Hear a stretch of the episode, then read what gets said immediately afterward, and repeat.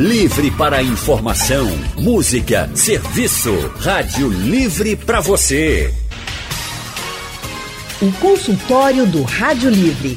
Faça a sua consulta pelo telefone 3421 3148. Na internet www.radiojornal.com.br.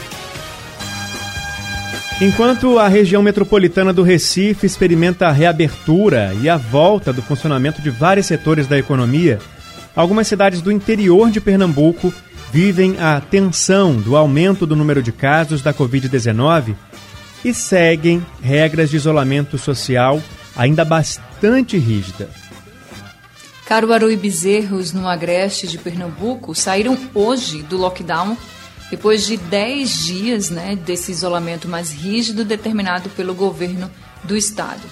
Nesse período, o índice de isolamento em Caruaru passou de 35% para cerca de 50%. A gente já vê aí um, um aumento. E em Bezerros, aumentou de 32% para 41% o índice de isolamento social.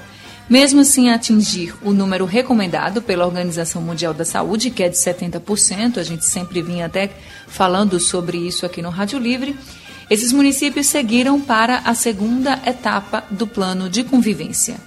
No consultório do Rádio Livre de hoje, vamos falar sobre o comportamento do novo coronavírus no interior do estado, o que pode ser evitado a partir da experiência que já vivemos nas maiores cidades de Pernambuco.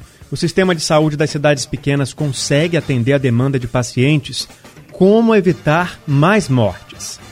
Bem, para responder essas e outras perguntas, a gente convidou o coordenador responsável pelo painel do Centro Integrado de Estudos georreferenciados para a pesquisa social da Fundagem, Neilson Freire. Boa tarde, professor Neilson. Boa tarde, Anne. Boa tarde, Leandro. Boa tarde a todos os nossos ouvintes. Boa tarde para o senhor também. A gente também está conversando hoje com o estatístico e pesquisador da Fundação Oswaldo Cruz de Pernambuco, Vainer Vieira. Boa tarde. Falei seu nome certo? Perfeito. Boa tarde para vocês. Boa tarde aos nossos ouvintes também. Boa, Boa tarde, tarde, professor Weiner. Obrigado. Obrigada, gente, por estarem com a gente no nosso consultório de hoje. E eu queria lembrar a todos os ouvintes que estão agora com a gente que vocês podem participar do consultório do Rádio Livre, tá? Vocês podem participar mandando mensagens pelo painel interativo, disponível aí no site da Rádio Jornal, radiojornal.com.br e também no aplicativo do Rádio Jornal. Vocês podem mandar mensagens também para o nosso WhatsApp. O número é o 99147 8520. Ou, se você preferir, você pode ligar para cá e conversar ao vivo com os nossos especialistas. Eu já queria começar o nosso consultório conversando com o professor Neilson.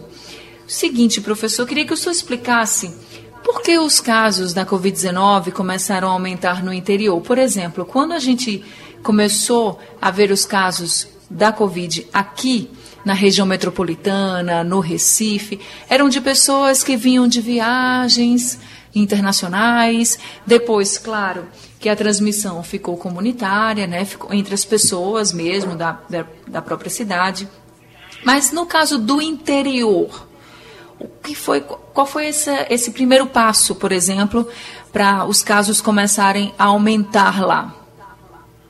Bom, como você já mencionou, todos nós, na verdade, estamos aprendendo como essa pandemia se comporta, tanto do ponto de vista biológico como do ponto de vista geográfico, né? E percebemos que é um, um o coronavírus ele é um, um, uma, provoca uma pandemia essencialmente territorial. Então ele vai se apropriar das características da geografia de Pernambuco para atingir seu objetivo, que é se reproduzir.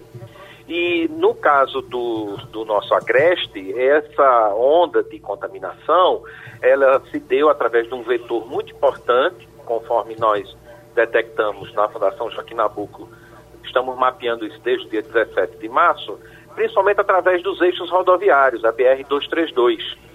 E eh, nós temos então uma região que tem uma rede de cidades mais densa, não tanto quanto a região metropolitana, mas essa rede de cidades no Agreste, ela é caracterizada por um intenso comércio, né, tanto de mercadoria como de serviços, E é, essa, o pico dessa pandemia ele não é igual em todo o estado.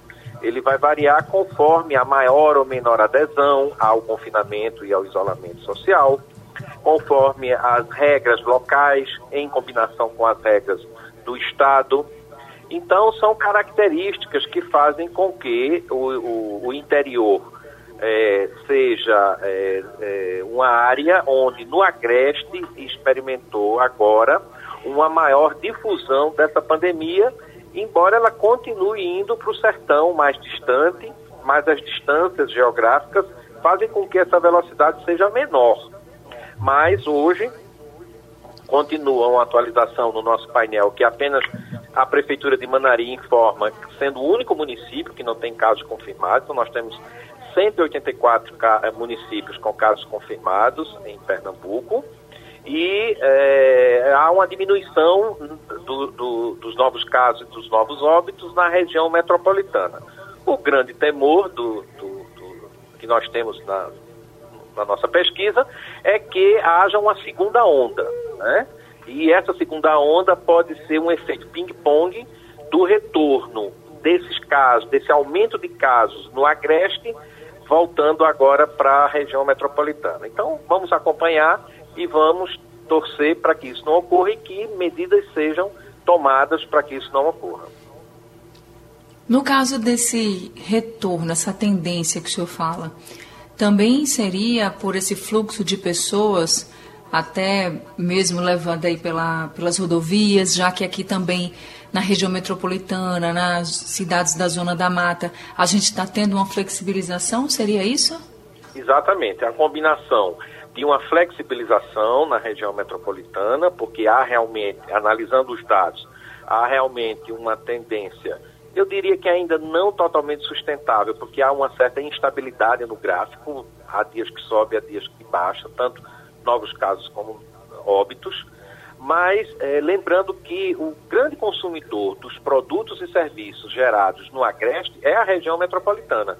Então, é um efeito de circulação de pessoas e de mercadorias que poderá provocar uma segunda onda. Né? Outras pandemias ao longo da história, quando a gente analisa, né, desde é, o Império Romano, peste antonina, até a, a, a última antes da Covid-19, que foi a gripe espanhola, no início do século passado, tiveram outras ondas.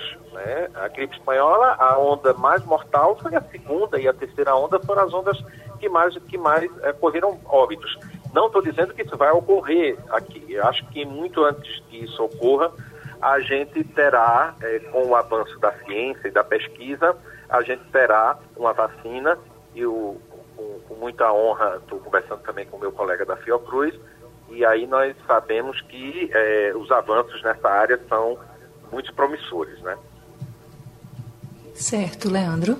Agora então, a pergunta direciona para o Wagner é sobre a preocupação maior com o interior do estado. Aqui na região metropolitana, a gente tem grandes hospitais, é, tanto é, públicos quanto privados, e todos esses hospitais foram reforçados com leitos de UTI, outros foram criados pelo município né, aqui no Recife, em outras cidades também, os hospitais de campanha. No interior do estado a estrutura é diferente, as cidades menores não têm tantas condições, até financeiras mesmo, de repente de preparar esse, essa cidade para receber os pacientes. Como é que fica a situação de quem mora nessas cidades em relação a esse risco de superlotação dos hospitais por causa da pandemia? Bom, mais uma vez, boa tarde a todos. É, é, a sua pergunta é, tem uma resposta, em princípio, bastante direta. Né? É preocupante a situação no interior, tanto que que nós temos verificado nessas últimas semanas é um, um progressivo aumento da, da, da, representação de casos do interior no volume de casos do estado de Pernambuco. Né? Até o, semana 25, eu tinha computado aqui, mais de 53% dos casos eram literalmente do interior, tirando toda a região metropolitana. Né? E a gente analisando dados da, da pandemia mundo afora, nós vimos na Europa que uma das menores letalidades foi da Alemanha. E não curiosamente, mas de forma indicadora, indicativa, a Alemanha é o país da Europa ocidental, pelo menos, que tem a melhor relação leitos de UTI por habitante. Então, esse indicador, ele é determinante da questão central, que é reduzir o número de óbitos. Bom, além disso, além de estar verificando essa interiorização da, da, da, da epidemia, essa interiorização ela começa por uma periferização. Quando a gente analisa a distribuição dos casos ao longo do tempo, desde o início da, da epidemia, nas semanas 11, 12, 13, semanas epidemiológicas, né, assim chamadas, mas lá de março para cá, você tinha 73% dos casos na cidade do Recife. E inicialmente em bairros de, de, de classe social mais privilegiada, né? Que nem você mesmo relatou, pessoas que viajaram, foram para a Europa, etc, etc. E você, é, nós, nós podemos verificar, a gente verifica que esse, o espalhamento da epidemia se deu para os bairros mais periféricos da capital. Depois, para os outros municípios da região metropolitana, que chegou a representar cerca de 34% dos casos do, do estado. E hoje até mesmo esses municípios, demais municípios da região metropolitana, respondem apenas por 20, 23% dos casos. Mesma coisa de Recife. E os outros 53, 54% ou até mais já pelo interior.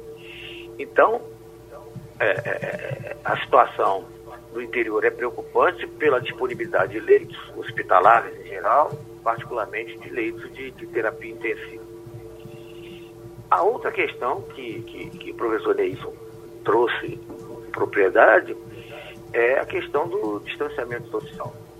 É óbvio que nós entendemos e presenciamos uma pressão de, diversos setores da economia em voltar à atividade, isso é óbvio mas eu não sei se tínhamos elementos para tanta é, é, afrouxamento do distanciamento social como nós estamos verificando.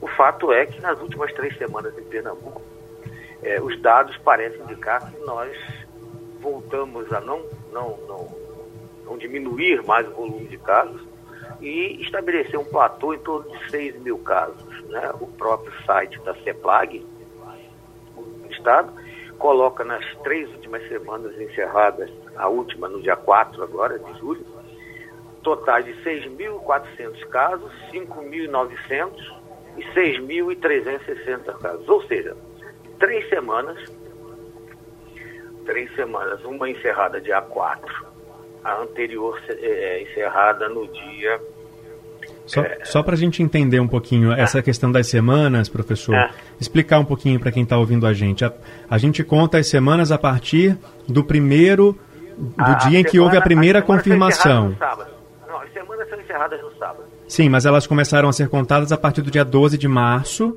quando não, houve a primeira confirmação. Primeiro caso, é. Isso, essa foi a primeira semana. Não, não, não. A semana é um calendário epidemiológico do ano todo. A ah. cada sábado do ano termina uma, uma semana. Então a gente está falando das semanas de 2020. Isso, semana certo. de 2020. Uhum. A última semana foi encerrada sábado passado.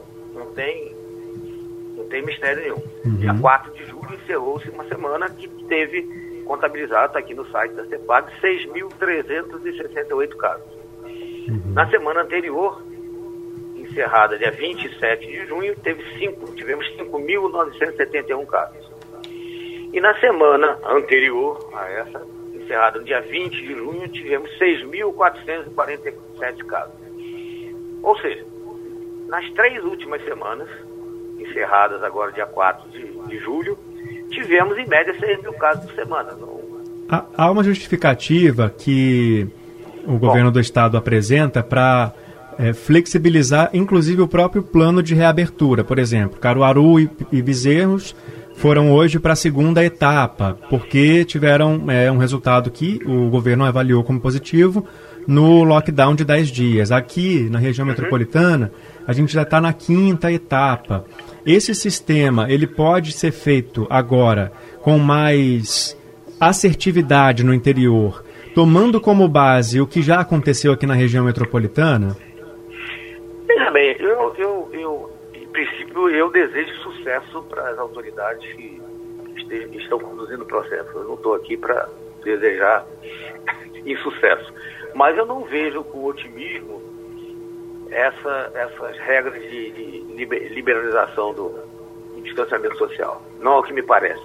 Nós tivemos há, há um mês e pouco atrás, uma semana, tivemos 8 mil e, e tantos casos. E nós, em, em Pernambuco, iniciamos um, um fechamento severo e tivemos uma redução para 6.600, para 5.900, para 5.300. Quando há três semanas atrás tivemos aquela abertura e terminamos o lockdown nas cinco cidades da região metropolitana, voltou a subir o número de casos. Voltou a subir. Quer seja por uma questão do interior, quer seja por uma questão metropolitana. Ou seja, temos que estar vigilantes. Uma outra coisa que parece é, estar nos ajudando, pelos dados oficiais também, é que uma grande parte desses casos, como notificados ontem, 1.672 casos em um único dia, eram, na sua grande maioria, casos leves. Certo. Isso, isso, isso é uma, em princípio, uma boa notícia. É, até Mas porque... do ponto de vista epidemiológico, uhum. não é uma completamente boa notícia, porque significa que a doença continua sendo transmitida. E o vírus continua circulando. Está em circulação. Consultório do Rádio Livre hoje falando sobre a interiorização dos casos da Covid-19. A gente está vendo aí que muitos casos estão agora nas cidades do interior e por isso a gente está conversando com o estatístico e pesquisador da Fundação Oswaldo Cruz, Vainer Vieira, e também com o professor Neison Freire, ele que é coordenador responsável pelo painel do Centro Integrado de Estudos Georreferenciados para a Pesquisa Social da Fundação Joaquim Nabuco. E agora quem vai participar com a gente do nosso consultório é o Carlos de Jardim Atlântico. Carlos, muito boa tarde para você. Oi, boa tarde, Andy, Leandro. Boa tarde. O doutor vai, né? E doutor Neison, né? É. Isso. Boa tarde a todos. É, eu tenho uma, uma, uma coisa para perguntar. Primeiro é quanto à Alemanha. Se fala, a Alemanha é um país de primeiro mundo que sempre procurou desenvolver vacinas nessas pandemias, estudar e gastar, né? É, primeiro é gastar. A gente pensa que não, mas é gastar. Tem que botar dinheiro para estudar, certo? Depois os Estados Unidos. A turma fala, os Estados Unidos não, a Inglaterra. Que o, a saúde da Inglaterra é o quê? Uma saúde pública. Feita a gente ter o SAMU aqui. Só que aqui é um desinteresse total. Parece que o SAMU é para fazer dinheiro, então se não tiver dinheiro, não vale a pena.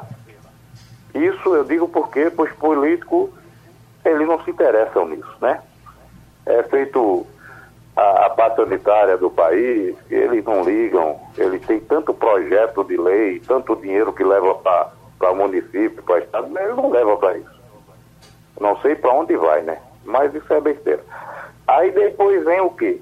A gente vem a situação da, da, do, do público, né? O povão. O povão é mais sofrido nisso. O povão não ninguém vê saúde, é feito eu digo, eu estou falando SAMU, não é por causa, culpa do SAMU, é culpa de quem não se interessa. Aí vem SAMU, aí vem transporte coletivo, que o próprio governo fecha os olhos e até hoje eu vou dizer, eu estou cansado de ver essas notícias de manhã na televisão, os ônibus, o pessoal, e ele não dá uma palavra. Para mim, esse governador também, eu não vou falar nem do presidente, porque o presidente da gente é um zero, né? Que a gente não tem nem educação nem saúde.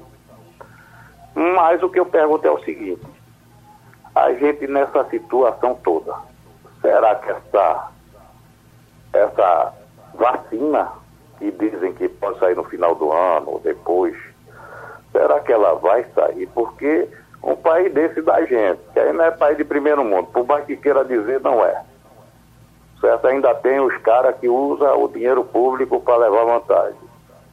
Aí além da vacina, eu queria fazer uma pergunta bem clara agora, mas é uma pergunta boba que eu eu fiquei até três meses sem perguntar. Todo dia eu estou com o Anne, estou com, com o Leandro.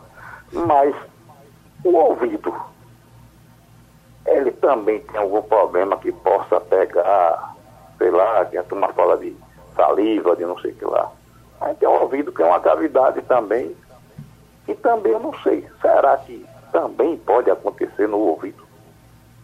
Obrigado. Então, tá certo, Carlos. Muito obrigada, viu, por participar com a gente. Seja sempre muito bem-vindo ao nosso consultório. Então, deixa eu passar aqui a pergunta, as perguntas do Carlos, né? Começando por a questão da vacina para o professor Neilson. Professor Neilson, o senhor acha que até o final do ano a gente consegue essa vacina mesmo? Bom, a gente acompanha e sabe que tem vários é, estudos em diferentes países, em diferentes universidades e institutos de pesquisa. Há um esforço fenomenal né, da ciência para que tenhamos é, o mais rápido possível uma vacina que seja eficiente e segura, né? E que essa vacina lhe garanta uma imunidade por é, um tempo razoável. Então, tudo isso está sendo avaliado. Além do mais, eu acredito que sim, com certeza. Eu confio na, na, na capacidade do, do homem com a ajuda de Deus. E eu acredito que também será necessário uma logística que nunca foi feita para vacinar mais de 200 milhões de pessoas.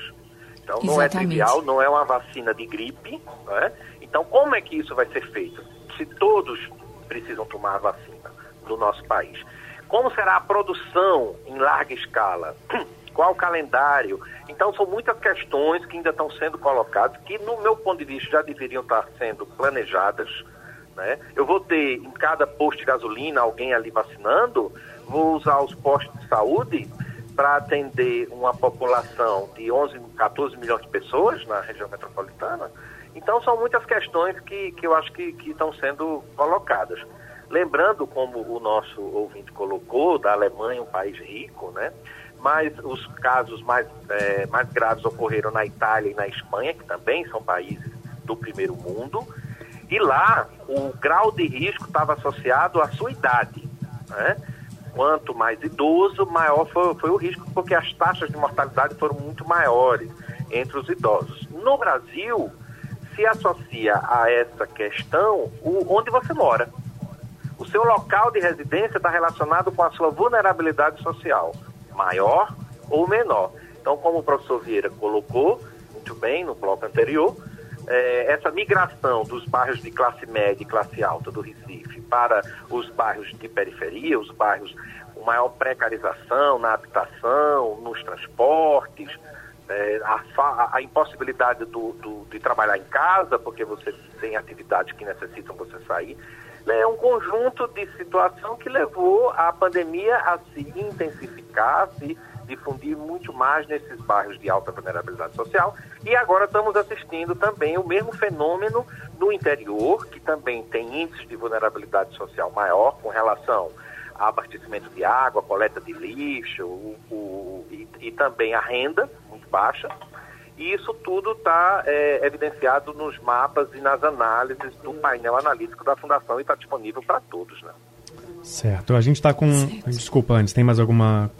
Não, vou só prometer aqui para o Carlos que, como ele perguntou se pelo ouvido também poderia, sei lá, o coronavírus pode também entrar, né, infectar a pessoa pelo ouvido, o ouvido ser um canal de infecção, aí eu vou prometer aqui para o nosso ouvinte, o Carlos Jardim Atlântico, que a gente vai consultar um médico infectologista e vai trazer essa resposta para ele amanhã durante o Rádio Livre. Certo, Carlos? Obrigada pela sua participação. Leandro. Agora é a Rosemary do IPCEP aqui no Recife que quer participar com a gente. Boa tarde, Rosemary. Boa tarde a todos.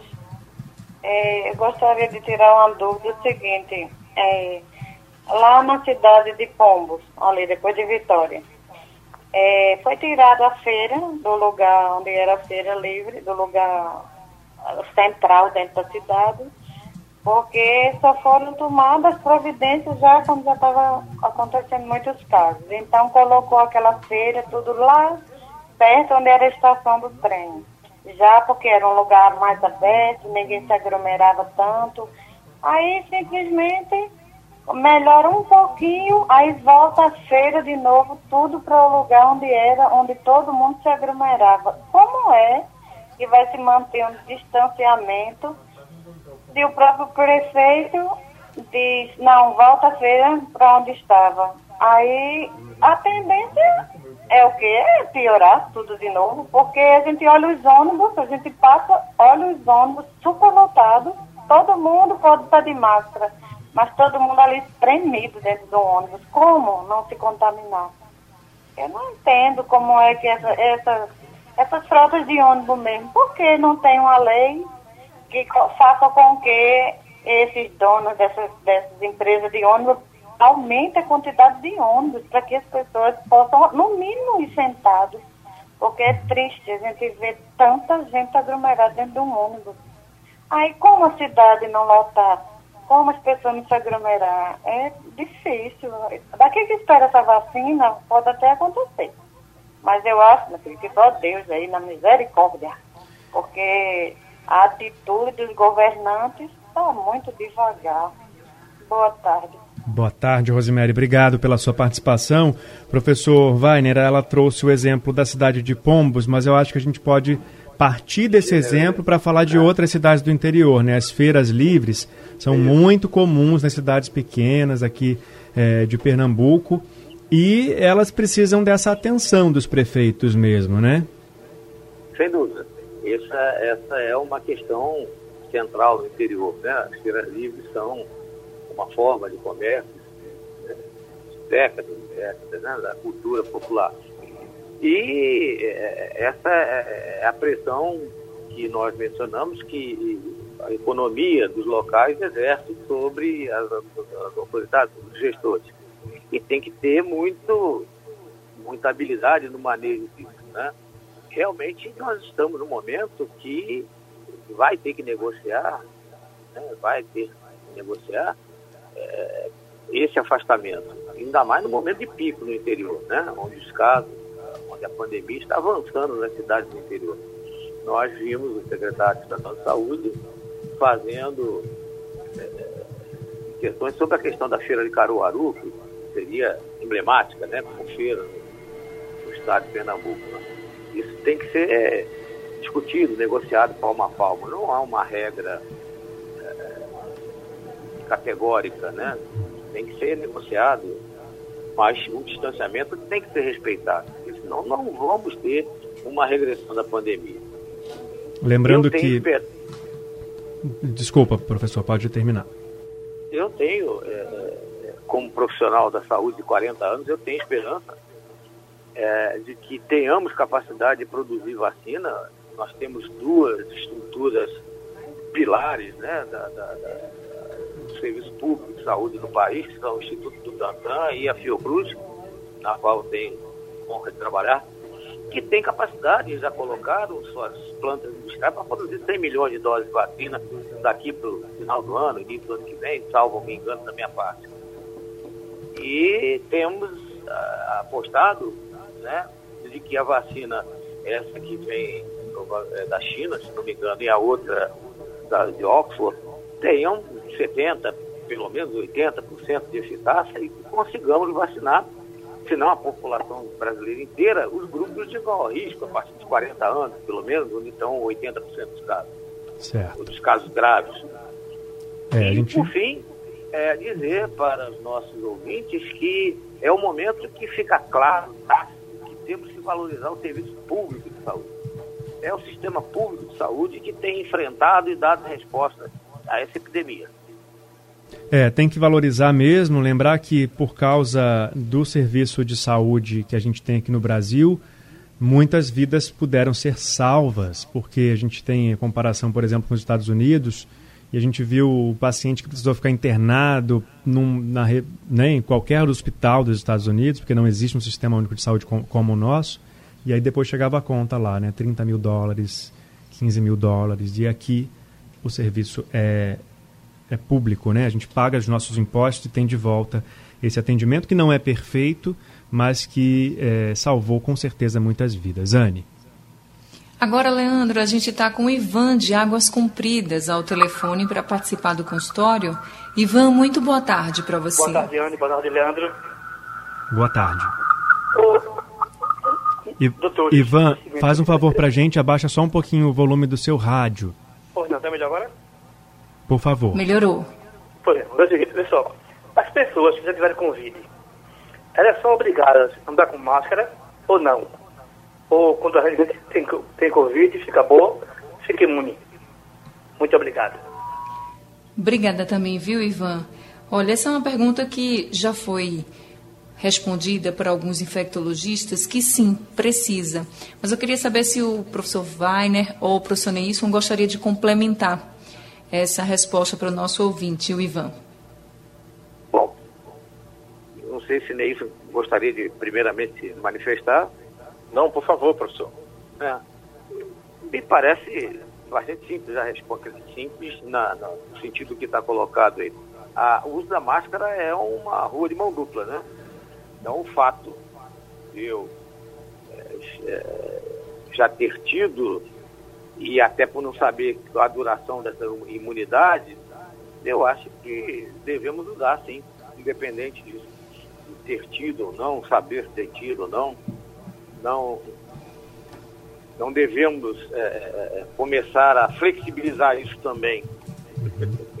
É, eu, eu, vou até perguntar se aqui no, no, na região metropolitana a gente viu que na, nos bairros o cumprimento das determinações, das regras, inclusive o uso de máscara, é mais difícil de acontecer. Nas cidades do interior do estado, isso tende a se repetir, professor Neilson? Bom, isso depende muito da conscientização de cada um. É, de um modo geral, o que nós percebemos é que, é, o, que o, o, resultado que nós tivemos até agora da pandemia, os picos, as, uh, os graus de contaminação, os números, eles são resultados também da nossa cultura, né, da nossa maior ou menor é, adesão às regras, aos decretos. Porque quando a gente analisa, por exemplo, outros países, principalmente a China, onde surgiu, nós pesquisadores, a gente observa muito o que eles fizeram, como eles reagiram. A, o, a população chinesa ela é extremamente obediente às regras do governo. Então, quando se fala em lockdown na, na cidade de Wuhan, com 15 milhões de habitantes, imagina o que é parar uma cidade de 15 milhões de habitantes, eles pararam mesmo. Né? E claro que aqui a situação devido à nossa cultura, à nossa latinidade, é diferente. Então, o interior, onde a gente, nós nordestinos, somos muito afeitos ao convívio social, né? à conversa, é uma característica do povo nordestino, do povo brasileiro. Então, isso, isso se torna difícil.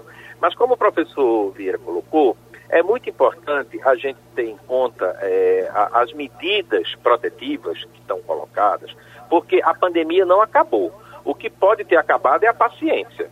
Mas temos que continuar com todas o, o, o, o que está sendo recomendado. Enquanto não houver uma vacina e essa vacina estiver disponível para as pessoas, né, ou enquanto não atingirmos a, a chamada imunidade de rebanho, em torno de 70%, o professor é, Vieira pode me corrigir, por favor, se eu estiver errado, 70% da população precisaria apresentar anticorpos para, essa, para o Covid-19. Enquanto não houver uma situação ou outra, vacina ou essa imunidade de rebanho, todos nós temos o risco de contaminar e desenvolver um grau severo da doença. Né? Então, o interior, sim, precisa tomar Perfeito. muito cuidado. Anne? E professor Weiner, olhando para os números, o que o interior precisa fazer agora para tentar frear essa, esse aumento de casos por lá. E o que nós também, que estamos fora da região do interior de Pernambuco, devemos fazer aqui para nos proteger e para que a gente não tenha esse efeito reverso que o professor Neilson falou logo no iníciozinho do nosso consultório, de que, os, de que os casos possam voltar a aumentar aqui também na região metropolitana, na zona da mata de uma forma bem simples é, é, e direta, única, a única ferramenta que nós temos de resgatando, como o professor Deis trouxe aqui no início da nossa conversa, lá os 100 anos atrás da gripe espanhola, são os hábitos de higiene, lavar as mãos, ao voltar da rua, tomar banho, usar máscara e o distanciamento social. Não podemos ainda, enquanto não houver uma vacina, nem uma terapia específica para o vírus, que parece que não é o caso também, parece não é o caso, não temos terapia específica para a doença, nem ainda uma vacina, é não nos arvorarmos a achar que voltamos à normalidade. Não voltamos. Eu acho que temos um ano pela frente, temos um segundo semestre pela frente que devemos ter extremo cuidado, extrema vigilância sobre isso.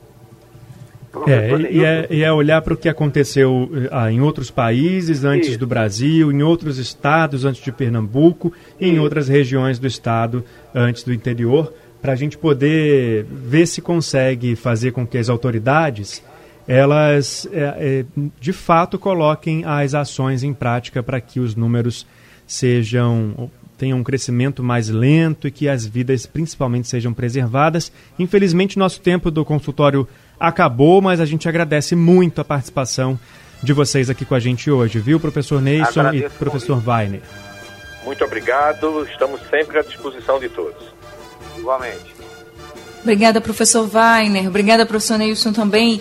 E obrigada a todos os ouvintes que participaram com a gente. Sejam sempre muito bem-vindos ao nosso consultório.